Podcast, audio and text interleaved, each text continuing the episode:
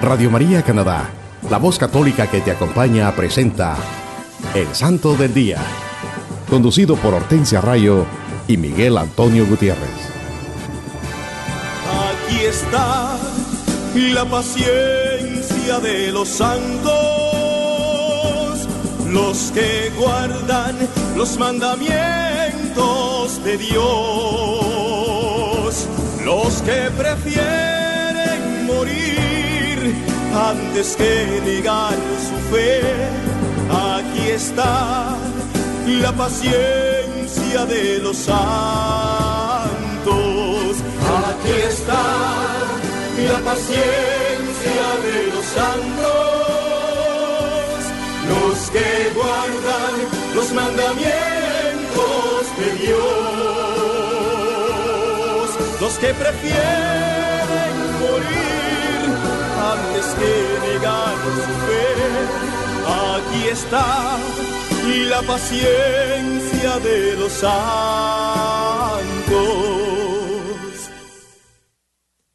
Hola queridos hermanos, reciban la gracia y la paz de Dios Padre y de Cristo Jesús, nuestro Salvador, desde Toronto a través de Radio María, Canadá. Es una bendición llevar a ustedes la vida e historia de los santos de nuestra Iglesia Católica en su programa evangelizador El Santo del Día y Siete Minutos con Cristo. Querido hermano que nos escuchas en cualquier parte del mundo, también puedes ir a la internet o al sitio de Google y escribir radiomaria.ca diagonal SDD y esto te llevará directamente al website o página en la internet del Santo del Día, donde podrás tener acceso a todos los episodios anteriores. Sí, mis hermanos, qué bendición compartir con ustedes la vida de los santos de nuestra Iglesia Católica. Los santos evangelios y la santa palabra de Dios, reflejada en la vida de los santos, estos hombres y mujeres de Dios que decidieron hacer de la vida y enseñanza de Jesucristo su estilo de vida y al igual que el Maestro lo dieron todo por amor a Dios y a sus hermanos. Los santos son la expresión de la perenne novedad del Evangelio de Cristo Jesús. Ellos se dejaron iluminar y guiar por el Santo Espíritu de Dios, evangelizaron con su testimonio de vida. Ellos hicieron la voluntad de Dios y son ejemplos de amor, paz, humildad y paciencia. El propósito de sus vidas fue convertirse en fieles imitadores de nuestro Señor Jesucristo y se dedicaron a promover el amor, la paz y la justicia en su diario vivir, al igual que lo hizo el Maestro. Ellos le dieron toda la gloria a Dios con sus palabras, pensamientos y acciones. Al poner en práctica las enseñanzas de nuestro Señor Jesucristo. Hermanos, escuchemos lo que nos dice el Catecismo de la Iglesia Católica en el numeral 30. Alegres el corazón de los que buscan a Dios. Si el hombre puede olvidar o rechazar a Dios, Dios no cesa de llamar a todo hombre a buscarle para que viva y encuentre la dicha. Pero esta búsqueda exige del hombre todo el esfuerzo de su inteligencia, la rectitud de su voluntad, un corazón recto y también el testimonio de otros que le enseñen a buscar a Dios. Hermanos, el catecismo de la Iglesia Católica nos los enseña clara y sencillamente que como hijos de Dios, nuestros corazones solo se alegrarán y llenarán de gozo cuando tomemos la decisión de buscar a Dios. Dios no se cansa de llamarnos para que podamos experimentar la dicha de conocerle, de encontrarle y entonces vivir en la plenitud del amor de Dios. Pero hermanos, esta búsqueda de Dios exige que siempre actuemos con rectitud, con buena voluntad, con un corazón recto, y seguir ese testimonio de aquellos que han encontrado a Dios. Y ellos son los santos de nuestra Iglesia Católica. Ellos nos dan el mejor testimonio de cómo buscar y encontrar a Dios. Ellos ya han caminado esa senda que conduce al encuentro del Señor y son los que nos pueden guiar y ayudarnos a tener ese encuentro con el Padre Celestial. Así es, al seguir las enseñanzas de nuestro Señor Jesucristo, con la iluminación y fortaleza de su Santo Espíritu, lo podemos lograr. Ánimo, hermanos, es nuestra decisión el buscar a Dios encontrarnos con Él y amarle como Él se lo merece. En este día los acompañamos su hermana Hortensia y su hermano Miguel.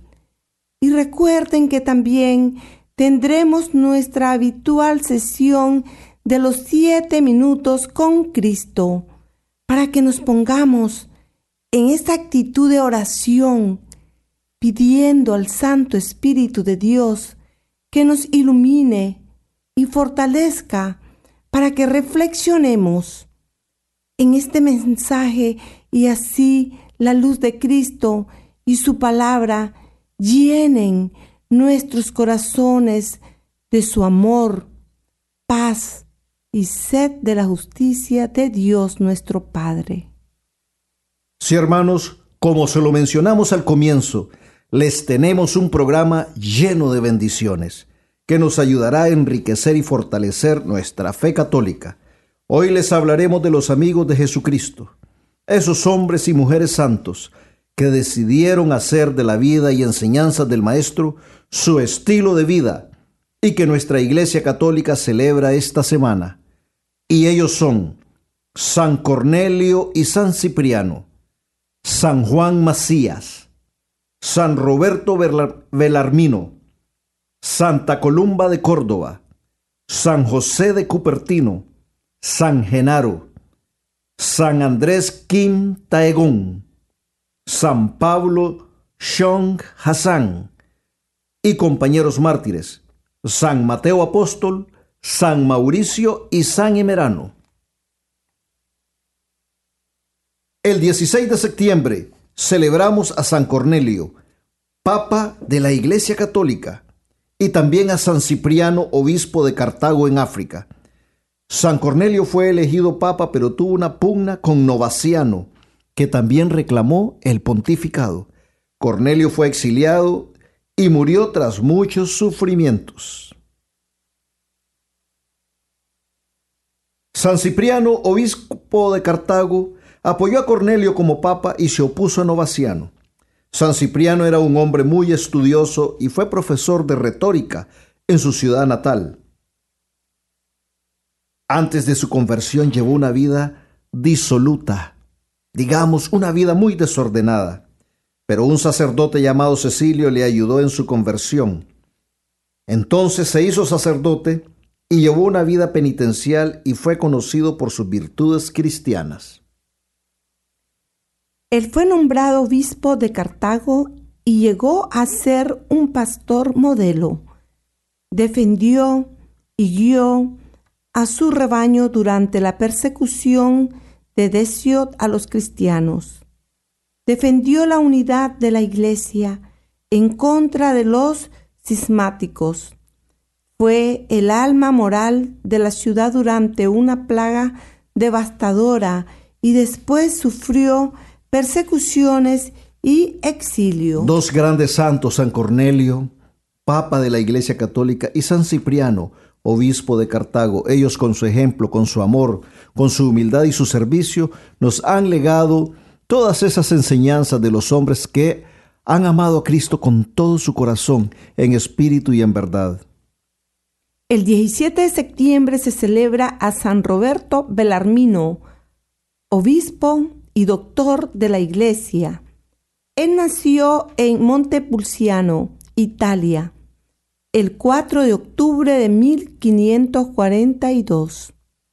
Su madre era sobrina del Papa Marcelo II, muy dedicada a dar limosnas, a la oración, los ayunos y las mortificaciones corporales. San Roberto Belarmino entró en la recién formada Sociedad de Jesús en 1560 y después de su ordenación enseñó en Lovaina, donde se hizo famoso por sus sermones en latín. Ocupó varias posiciones dentro de la iglesia. Entre ellas tenemos la cátedra de teología controversial en el Colegio Romano, donde también fue rector. Más tarde fue nombrado provincial y después cardenal en 1598. San Roberto Belarmino era un hombre con una gran educación, nos dice su historia y fue un gran servidor de Dios. Defendió la sede apostólica contra los anticlericales en Venecia y contra los dogmas políticos de Jacobo I en Inglaterra. Escribió obras apologéticas contra las herejías de su tiempo. También se dice que él fue el guía espiritual de San Luis Gonzaga. Ayudó a San Francisco de Sales a obtener la aprobación formal para la orden de la visitación y en su prudencia se puso a una severa acción en el caso de Galileo. Dejó escritos de gran importancia. Murió en el año 1621 y fue canonizado por el Papa Pío XI en 1930 y nombrado doctor de la Iglesia en el año 1931 por el mismo Papa. San Roberto Belarmino lo celebramos el 17 de septiembre. Él es uno de los doctores de la Iglesia, un gran defensor de nuestra doctrina apostólica contra las herejías de su tiempo, y es por eso que lo recordamos en este día. El 18 de septiembre celebramos a Santa Columba de Córdoba, virgen y mártir. Ella nació en Córdoba, España, en el siglo VIII. Su hermano fue abad y la hermana y el cuñado de Columba también fundaron el monasterio doble en Tábanos. La madre, que era viuda, quería que Columba se casara, pero Columba determinó dedicar su vida a Dios. Eventualmente entró en el monasterio de Tábanos y en el año 1852, durante las persecuciones a los cristianos por los moros, las monjas huyeron de Tábanos y se ocultaron en Córdoba. Sin embargo, Columba proclamó abiertamente su fe ante un magistrado moro y en consecuencia fue decapitada. Santa Columba, virgen y mártir, un gran ejemplo para nuestra Iglesia Católica de cristiano que no renegaron de su fe en Cristo Jesús. Por eso la recordamos el 18 de septiembre. También el 18 de septiembre estamos celebrando a San José de Cupertino. Él nació en Cupertino, en la diócesis de Nardo, en el reino de Nápoles, en el año 1603. Su niñez y adolescencia fue muy sencilla. Se unió a los franciscanos en la orden de menores conventuales. Se dice que después de su ordenación el santo sacerdocio se entregó por completo a una vida de humillación, mortificación y obediencia. Estaba totalmente dedicado a la Santísima Virgen María y promovió su devoción con gran ardor entre gentes de todas clases. Se dice que la vida de este santo se destacó por, la, por los éxtasis y levitaciones. La sola mención de Dios o de un asunto espiritual era suficiente para hacerlo perder el sentido. En la misa era frecuente que levitara en el aire en estado de rapto. San José de Cupertino, él tuvo muchos dones sobrenaturales. Se nos dice esto, que una vez mientras se cantaban villancicos de Navidad, se elevó hasta el altar mayor y se arrodilló en el aire, completamente sumido en oración. La gente acudía a él en masa, buscando su ayuda y consejos en el confesionario, y convirtió a muchos a una vida verdaderamente cristiana. Sin embargo, este hombre humilde tuvo que sufrir muchas pruebas y tentaciones terribles durante toda su vida.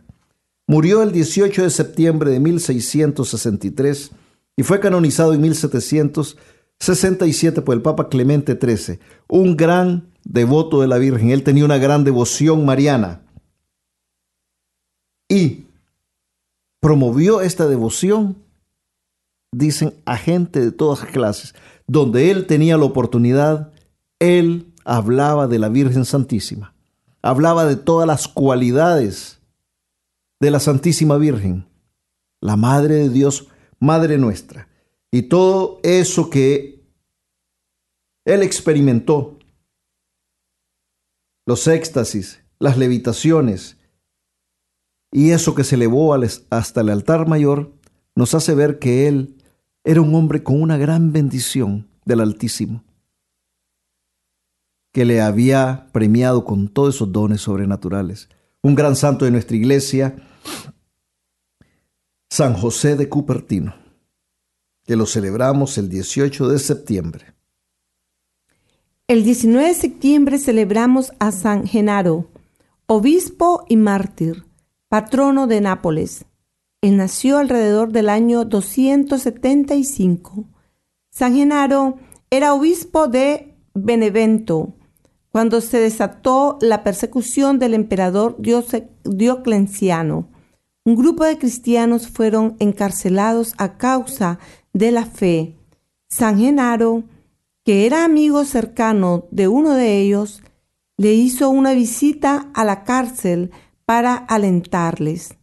Los guardianes sospecharon y les denunciaron a sus jefes. Lo encarcelaron junto a su diácono y al lector de su iglesia. Fueron condenados a morir despedazados por las fieras salvajes. El día después de la llegada de San Genaro, los llevaron al anfiteatro, pero ninguna fiera los tocó. ¡Qué milagro más grande! Estas eran fieras salvajes que las mantenían los romanos en esos anfiteatros y no las alimentaban para que cuando pudieran llevar a los cristianos, ellas con hambre, con furia, con ese instinto de fieras, pudieran despedazarles. Pero San Genaro y sus amigos, ellas no los tocaron. Milagro. Las manos de Dios. Por eso dicen que la gente los acusó de magia a estos mártires y entonces fueron condenados a morir decapitados. Fueron martirizados y las reliquias de San Genaro fueron trasladadas a Nápoles y se convirtió en el patrono de la ciudad. San Genaro se ha hecho famoso por la licuafacción de su sangre, una masa sólida y oscura en un frasco sellado, que se hace líquida cuando se sostiene cerca de una reliquia, que se cree es su cabeza. Esto sucede el 19 de septiembre, el primer domingo de mayo, día que se transfirieron sus reliquias a Nápoles, y el 16 de diciembre, aniversario de la salvación de Nápoles del volcán Vesubio por intercesión de San, San Genaro, los científicos no han podido hallar una explicación natural de este fenómeno también comprobado. Un gran santo, San Genaro. Tenemos tantos, tantos milagros que, que, se han dado en su vida y después que él se fue a la casa del Señor, también vemos ese fenómeno de la liquefacción de su sangre. Y aquí lo dice claramente, él tuvo esa intercesión, la gente pidió su intercesión para que el volcán Vesubio no destruyera Nápoles. Y entonces por eso lo recordamos el 19 de septiembre a San Genaro, un gran santo de nuestra Iglesia Católica, patrono de Nápoles. El 20 de septiembre celebramos a San Andrés King, prevístero y mártir. La evangelización de Corea comenzó en el siglo XVII a través de un grupo de laicos. Allí floreció una fuerte y vital comunidad cristiana bajo la dirección laica hasta que llegaron los misioneros enviados por la Sociedad de las Misiones Extranjeras en París. Durante las terribles persecuciones, nos dice la historia de San Andrés Kim, que ocurrieron en el siglo XIX, específicamente en el año 1839, 1866 y 1867, persecuciones que ocurrieron en Corea. 103 miembros de la comunidad cristiana dieron sus vidas como mártires. Sobresaliendo entre estos testigos de la fe, estuvieron el primer sacerdote y pastor coreano, Andrés Kim Taegong, y el primer apóstol laico, Pablo Chong Hassan. Otros mártires fueron unos obispos y presbíteros, pero la mayoría fueron legos, hombres y mujeres, casados y solteros, niños, jóvenes y ancianos. Todos sufrieron grandemente por la fe y consagraron los fructíferos comienzos de la Iglesia de Corea con su sangre como mártires. El Papa Juan Pablo II, durante su viaje a Corea, canonizó estos mártires el 6 de mayo de 1984, insertándose su festividad en el calendario de la Iglesia Universal. San Andrés Kim nos dice su historia que él fue el primer sacerdote y pastor católico en Corea, y con su vida que ofrendó a Cristo al ser martirizado por los que hicieron estas persecuciones, sembró esa semilla de amor de Cristo en esa parte del mundo, en Corea. Por eso lo recordamos el 20 de septiembre. El 21 de septiembre celebramos a San Mateo, uno de los doce apóstoles de Cristo. Él es uno de los evangelistas, autor del primer evangelio. Esta ha sido la tradición constante de la iglesia y está confirmada por el evangelio mismo. Él era hijo de Alfeo y fue llamado para ser apóstol mientras estaba sentado en el lugar de recaudador de impuestos en Cafarnaum. Antes de su conversión había sido publicano, es decir, un recaudador de impuestos profesional al servicio del imperio romano. Se le identifica como Leví y es mencionado en el Evangelio de San Marcos y San Lucas. Su actividad apostólica al principio se limitó a la comunidad de Palestina, después no se sabe nada definitivo sobre su vida. Hay una tradición que señala a Etiopía como el área de su trabajo, otras tradiciones mencionan a Partia y Persia. No es seguro si murió de muerte natural o si recibió la corona del martirio. El Evangelio de San Mateo fue escrito para llenar un deseo largamente anhelado por sus compatriotas, tanto creyentes como no creyentes. Para los primeros sirvió como un presente de su amistad y como aliento para las pruebas que vendrían, especialmente el peligro de recaer en el judaísmo. Para los últimos estaba diseñado para convencerlos de que el Mesías había venido en la persona de Jesús, nuestro Señor, en quien todas las promesas del reino mesiánico se había cumplido en forma espiritual, más bien que corporal. Mi reino no es de este mundo. Así fue como su evangelio respondió a la pregunta hecha por los discípulos de San Juan Bautista. ¿Eres tú el que ha de venir? ¿Debemos esperar por otro? Al escribir para sus compatriotas de Palestina, San Mateo redactó su evangelio en su arameo nativo, la lengua hebrea mencionada en el Evangelio y en los hechos de los apóstoles. Poco después, alrededor de la época de la persecución de Herodes, Agripa I, en 42 después de Cristo, partió hacia otras tierras. Otra tradición sitúa a San Mateo. La composición del Evangelio San Mateo es situada entre el momento de su partida y el concilio de Jerusalén, es decir, entre el año 42 y el año 50 después de Cristo, o tal vez más tarde.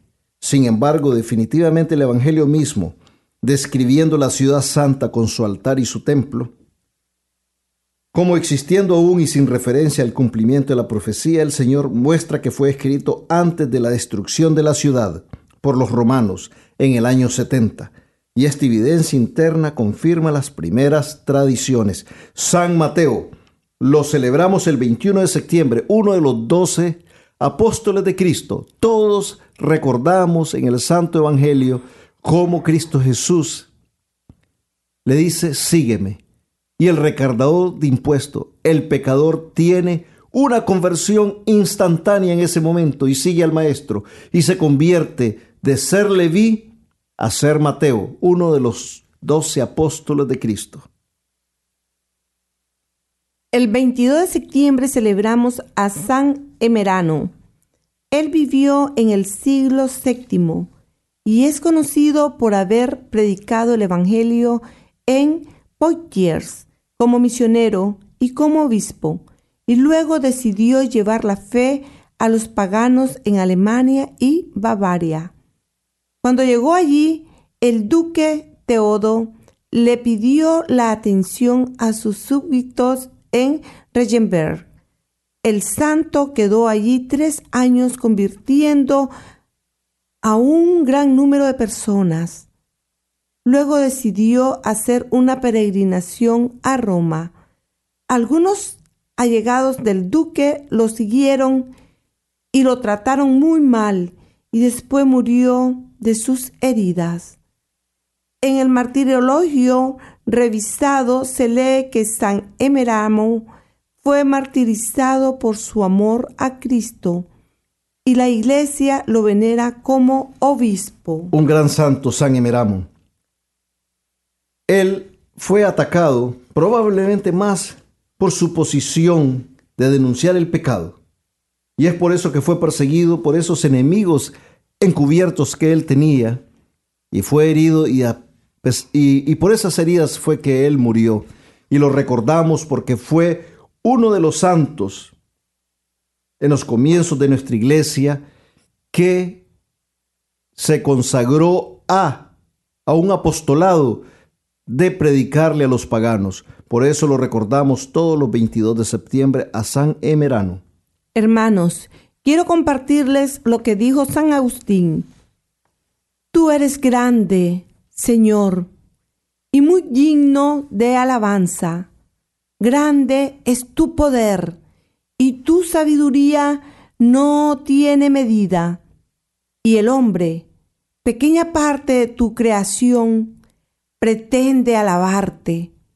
Precisamente el hombre que, revestido de su condición mortal, lleva en sí el testimonio de su pecado y el testimonio de que tú resistes a los soberbios.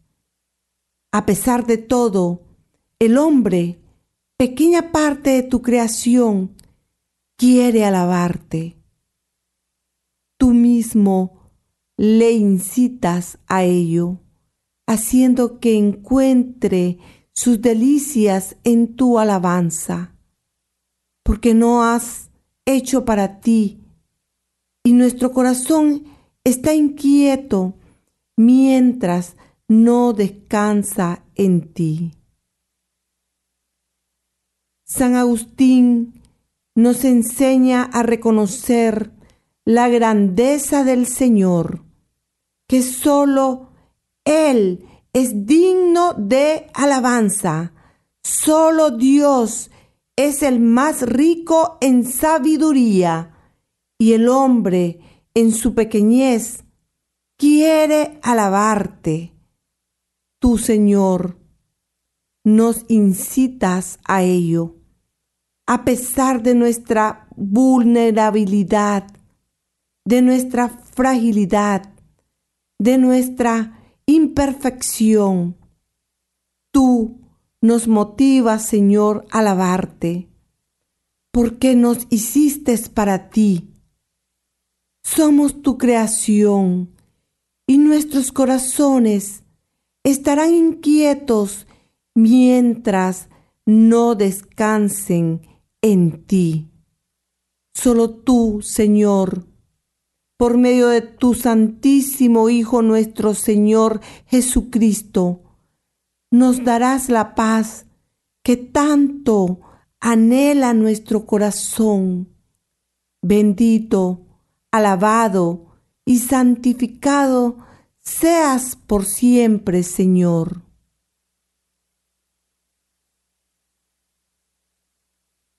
Mis hermanos, siempre recordemos, hermanos míos, que no hay santos sin pasado, ni pecadores sin futuro.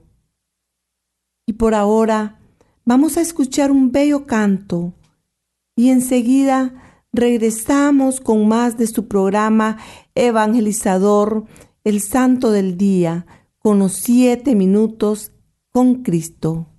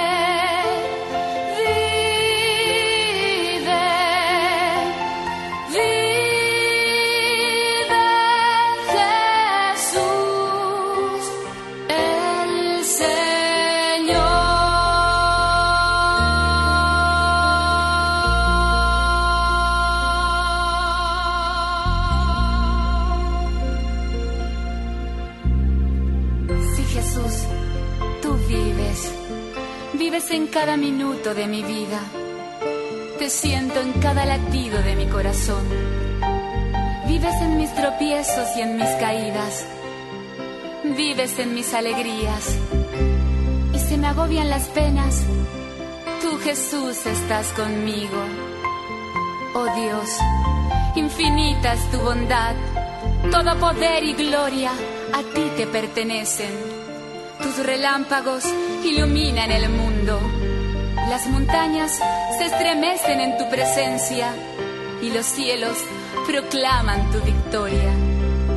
Quebrame el mar, que se desborden los ríos, pues tú solo eres eterno. Jesús, Hoy glorifico tu nombre, tu poder y majestad, porque me amas.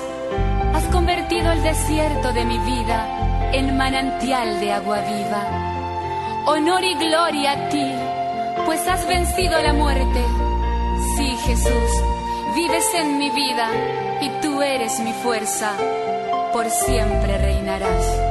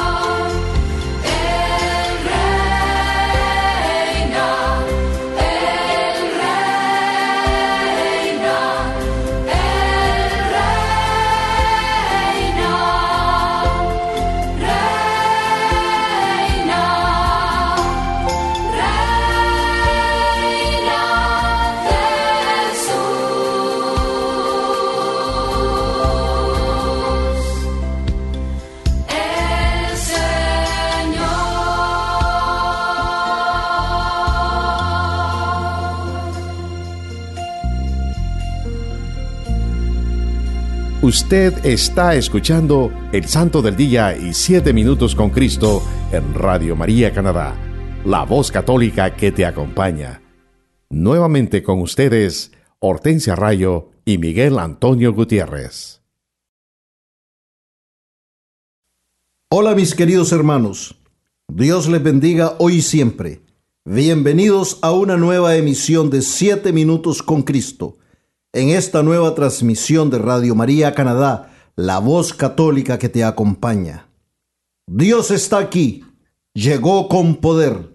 Bendigamos su nombre, proclamemos su victoria, gritemos con gozo. ¿Quién vive? Cristo vive.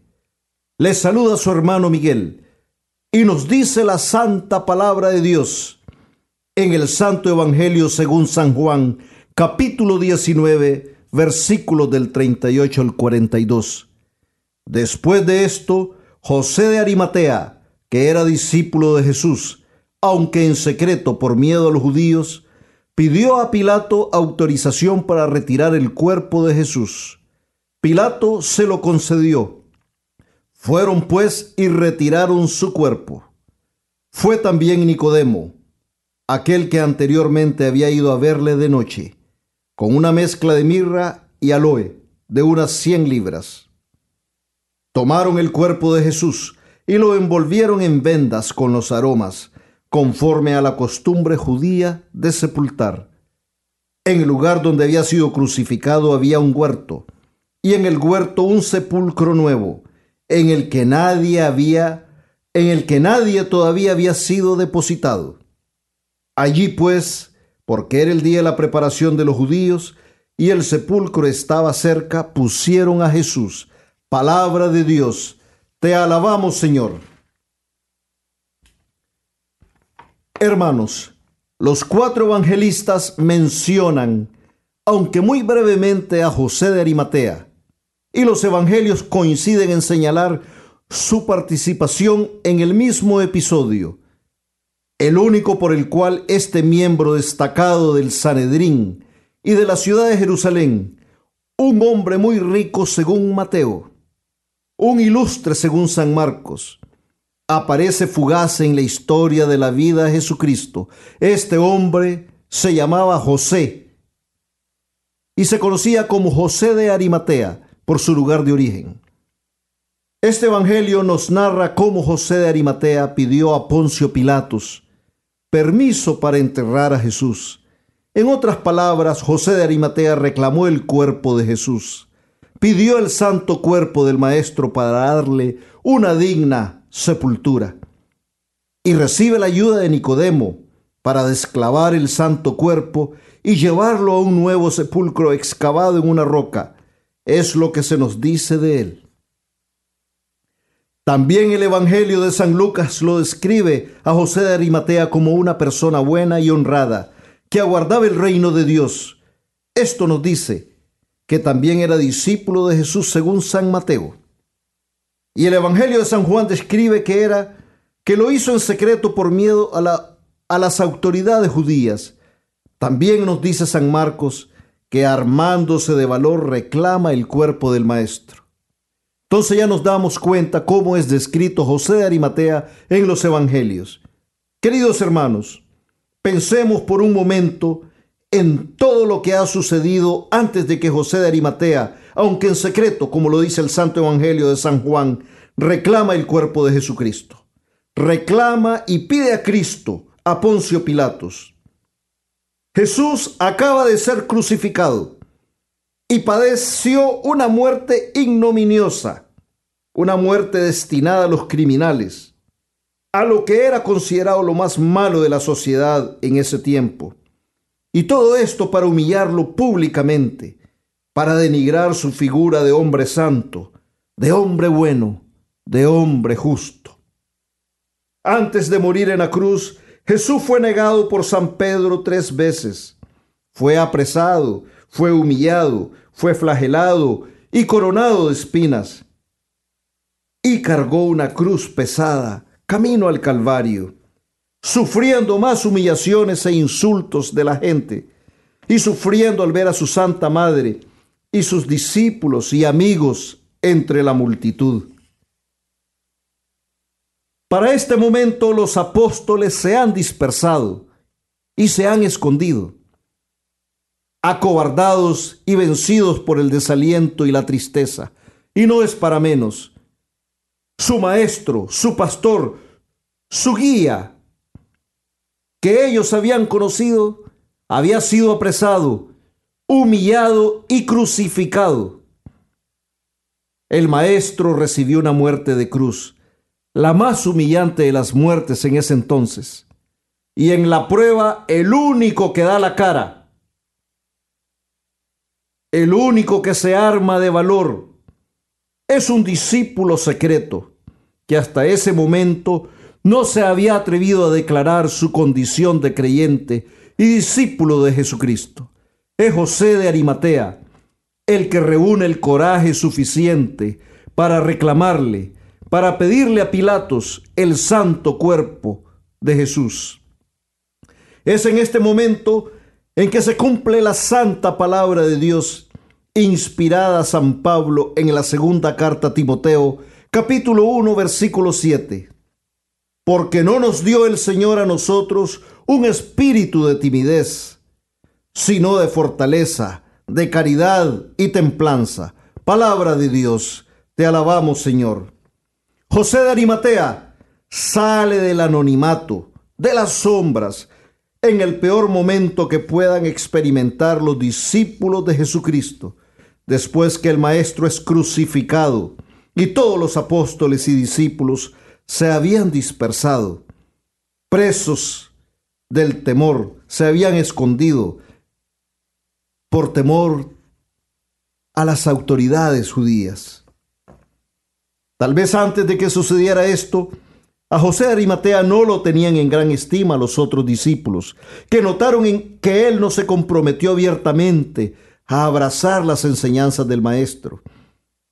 Pero él se armó de valor, con ese arrojo de los tímidos, con esa serenidad que a veces asombra de los seres nerviosos, con ese ímpetu de las decisiones que toman los titubeantes Y en ese acto de amor y valentía se ganó la veneración del mundo cristiano de antes y de hoy. José de Arimatea tuvo el valor que solo el Espíritu Santo infunde a los hijos de Dios. Él es un santo que en ese momento arriesgó su vida y toda la riqueza material que poseía para pedir a Cristo en su vida, para reclamar al santo de los santos en su vida. Por eso nuestra Santa Iglesia Católica lo considera un santo del Nuevo Testamento, junto a Nicodemo. No le importó perder las riquezas terrenales y además su vida. Y en ese acto de amor y misericordia se ganó las riquezas de la vida eterna que el Padre nos ha hecho en sus promesas y que el Maestro enseñó en todo su ministerio, evangelizando.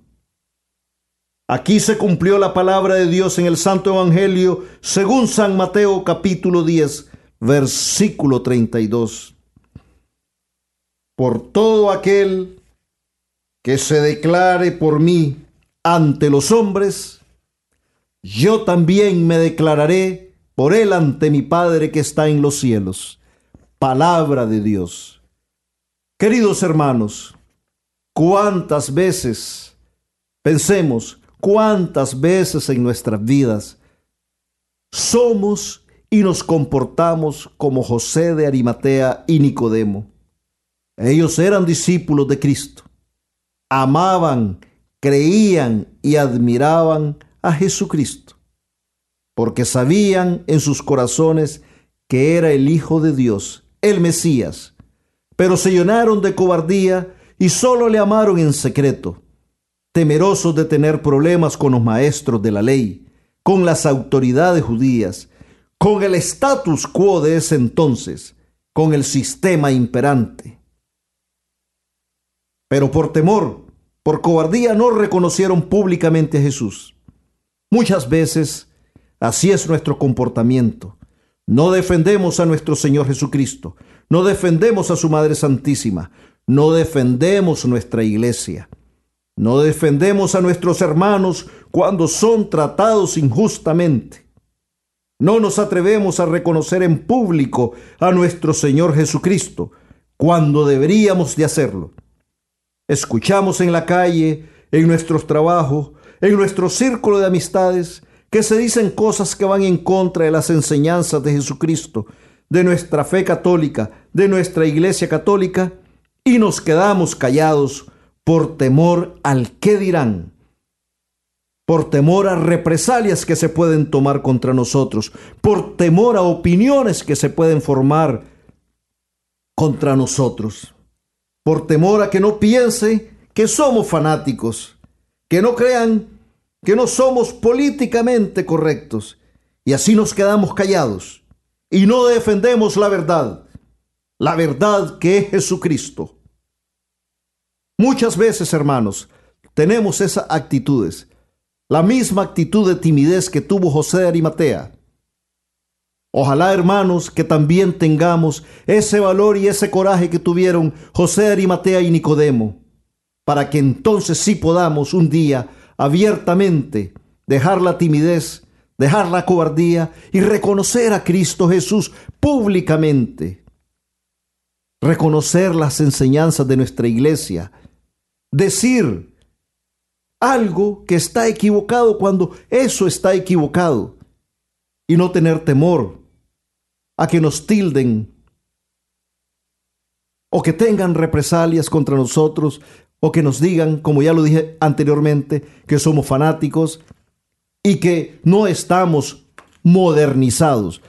La palabra de Dios es la misma ayer, hoy y siempre, hermanos. La verdad que es Cristo es el mismo ayer, hoy y siempre. El mundo nos quiere hacer entender que todos aquellos que amamos a Cristo y que creemos en enseñanzas y la doctrina de nuestra fe católica es que somos anticuados. No, hermanos. La palabra de Dios nunca pasa de moda. Cristo nunca, nunca pasará de moda. Por eso lo tenemos que reclamar en nuestras vidas. Por eso lo tenemos que pedir en nuestras vidas, en nuestros hogares, en nuestras comunidades, en nuestros trabajos, en todo lugar donde nosotros caminemos, hermanos. En esta semana reflexionemos en esta santa palabra. Roguemos a la Madre de Dios, la Santísima Virgen María, la Reina de la Paz, nuestra Madre, que con su poderosa intercesión nos ayude para que cada día podamos ser valientes y pedir a nuestro Señor Jesucristo en nuestras vidas, como lo hizo José de Arimatea y Nicodemo, para llevarlo siempre con nosotros y podamos cumplir la voluntad de Dios, siempre guiados y fortalecidos por el Espíritu Santo. Y nunca, nunca olvidemos que amar a nuestros hermanos tal y como son y sin condiciones es ser amigos de Jesucristo. Gracias por acompañarnos y recuerden seguir en sintonía de todos los programas de nuestra emisora Radio María Canadá, la voz católica que te acompaña. Hasta la próxima, mis queridos hermanos. Que Dios les bendiga hoy y siempre.